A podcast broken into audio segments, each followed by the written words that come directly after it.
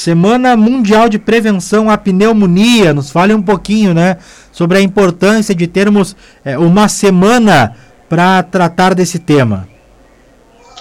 É importante um momento de reflexão, né, para a gente lembrar algumas estratégias de prevenção, lembrar a importância do diagnóstico precoce. Afinal, a principal doença infecciosa que leva a óbito aí, tanto em crianças quanto adultos, né, especialmente nos idosos.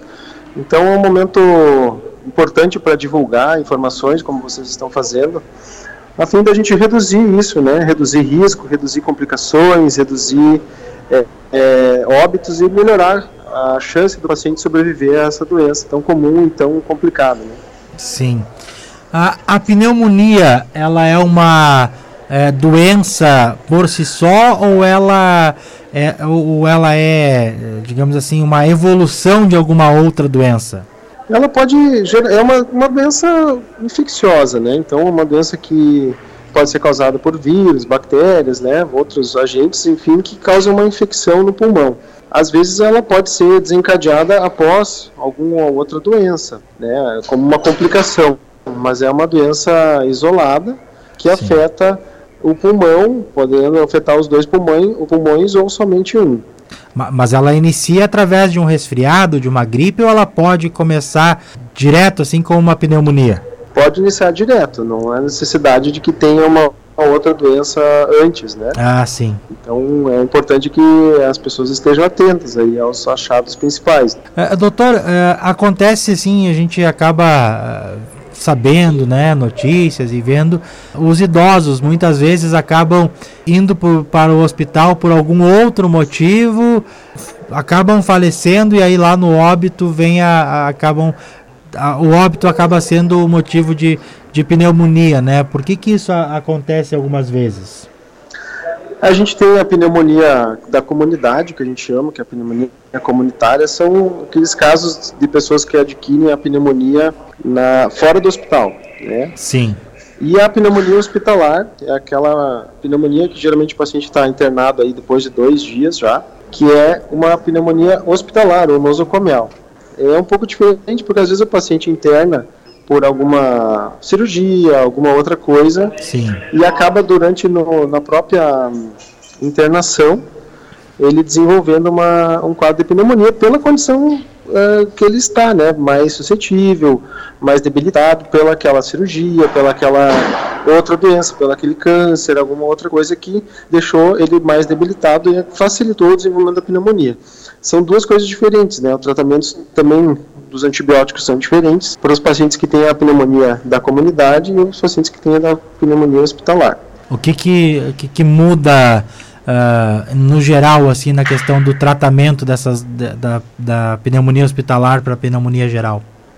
É que no hospital geralmente as bactérias já são mais resistentes pelo próprio ambiente, né? O uhum. tipo de, de pacientes que circulam. Então geralmente o, o tipo de antibiótico que é utilizado no hospital ele é um antibiótico mais forte para combater certo. as bactérias mais resistentes. E aí a gente tem uma, uma série de bactérias é, e o antibiótico vai variar conforme o, o, tipo de bactéria que vai ser isolado. Já no, no, no caso da comunidade, as bactérias costumam ser mais sensíveis aí aos antibióticos habituais para tratamento via oral. E a pneumonia ela continua sendo uma das principais causas eh, de morte de crianças de até 5 anos de idade, doutor. Exatamente, tanto para criança quanto adultos, especialmente nos idosos, né? 80% dos óbitos por pneumonia são idosos, mas dentre as crianças também é uma das principais causas, né? Sim. Então é importante também na faixa pediátrica, não só nos idosos e adultos. Sim. E como que previne, né, numa criança principalmente, a, a pneumonia? A gente tem que é, levar em conta, assim, a primeira a questão da vacinação completa, não só para a parte respiratória, mas todas. Então, o calendário vacinal, tanto da criança quanto do idoso. Eu lembro aqui que tinha que o idoso também tem calendário vacinal. A gente fala bastante sobre as vacinações em, em, crianças, mas existe o calendário do idoso, né? Não é só a vacina da gripe da Covid agora. Tem a vacina pneumocócica, que ela protege, que é conhecida como vacina da pneumonia, mas na realidade ela protege contra uma bactéria que é a mais comum de causar pneumonia, que se chama pneumococo, por isso o nome da, da vacina ser pneumocócica. Sim. Essa é uma estratégia interessante para diminuir, porque a maioria das pneumonias da comunidade são causadas por essa bactéria. Então, embora a gente não tenha uma vacina é, que seja eficaz contra todas as bactérias, que seria ótimo, né, mas infelizmente a gente não tem, nós temos uma vacina que protege contra a principal bactéria. E a outra coisa, principalmente na, nas crianças e nos idosos, é você identificar precocemente, né, achados é, quando a criança não está bem, tem aquela febre persistente, tem tosse, achados de dificuldade para respirar, procurar logo o seu médico, procurar o pediatra, procurar logo atendimento para fazer o diagnóstico adequado daquela situação e fazer o tratamento precoce, né? Sim.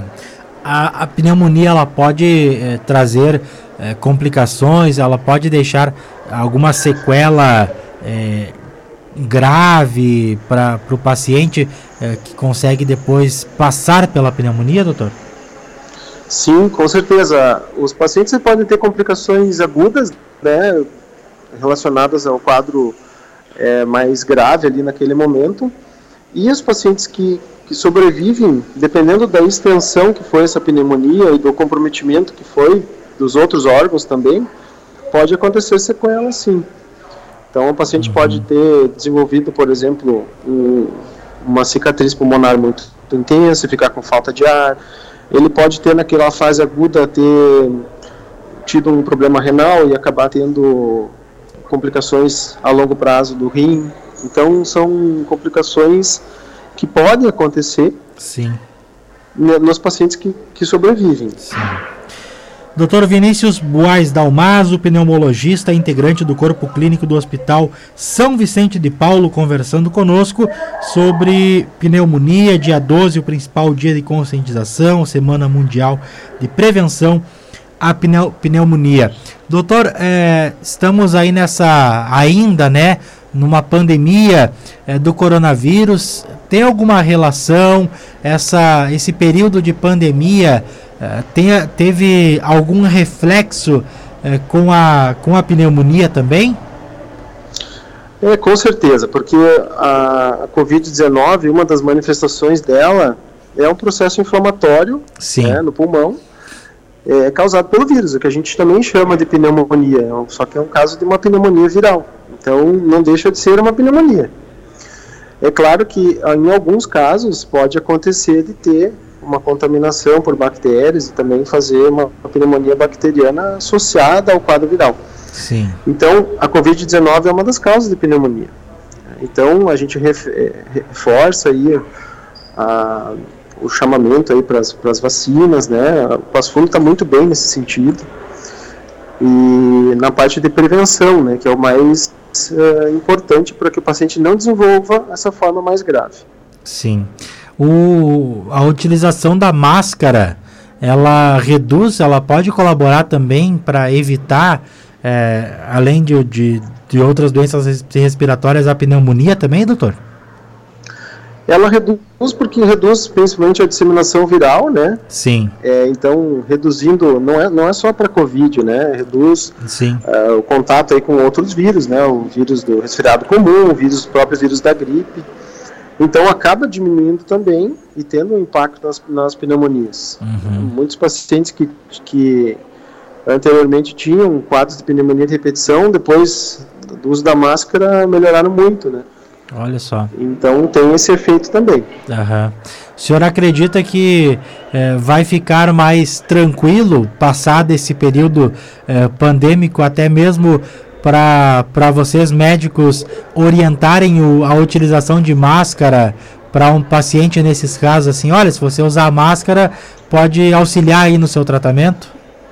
Não, com certeza. Aqui no Brasil se perdeu aquele tabu assim de máscara, uma coisa assim, você via alguém na, com máscara na rua era chamava atenção. Né? Sim. Uhum. É, eu acho que agora, claro, não vai ser uma coisa para todas as pessoas na sequência aí, né? Sim. Mas eu acredito que talvez em alguns pacientes que tenham ao, quadros de repetição, assim, a gente possa orientar, né, o uso específico para algumas algumas situações para reduzir Sim. o risco, né? Uhum. Eu acredito que isso vai, vai ficar, vai ficar de alguma certa forma, assim, né? É, de novo, não, não é uma questão para toda a população, mas eu digo para alguns pacientes que tenham quadros respiratórios, uma doença mais crônica e infecções de repetição, isso possa auxiliar, sim. Claro. Uh, doutor, uma outra questão, né, sobre o tratamento, a pessoa diagnosticada ali com a pneumonia, é, geralmente o tratamento ele é com ele é com a internação, ele pode ser feito em casa, é, como que é feito, quanto tempo geralmente dura esse tratamento? A avaliação do se é o tratamento em casa ou no hospital, ela é baseada numa série de fatores, na realidade. Depende é, se, qual é a idade do paciente, se uhum. tem alguns outros problemas de saúde, né? E também depende da condição clínica que ele está no momento da avaliação. Sim. Né? Se é um paciente que tem alguns sinais de gravidade, então o médico ele tem algumas ferramentas para ajudar de uma forma mais objetiva a definir qual é o melhor local para ele ser tratado. É, no momento que a gente define, porque tem casos que é, você pode fazer tranquilamente o tratamento em casa e tem casos que você precisa internação numa UTI. Então Sim. é muito variável isso. Né? É uma decisão que o médico vai vai avaliar todo o contexto do paciente para definir melhor. Tá certo. Doutor Vinícius, quero agradecer a disponibilidade aí de bater esse papo conosco, trazer essas informações e lhe desejar uma boa quarta-feira. Obrigado pela, pela, por nos atender. Eu que agradeço o convite, um grande abraço a vocês e a todos os ouvintes da Rádio Planalto. Um abraço.